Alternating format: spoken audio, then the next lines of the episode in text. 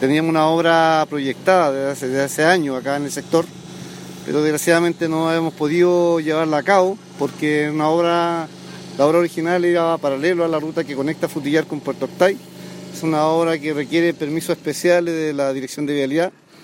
Llevamos un tiempo ingresando el proyecto la, ingresado el proyecto a la Dirección de Vialidad. No obstante, es un trámite que es bastante lento y no depende de nosotros. Entonces tomamos la decisión, mientras obtenemos los permisos de vialidad, de realizar esta obra alternativa. Eso no significa que no vamos a ejecutar a posterior una vez que tengamos los permisos de la matriz de- definitiva.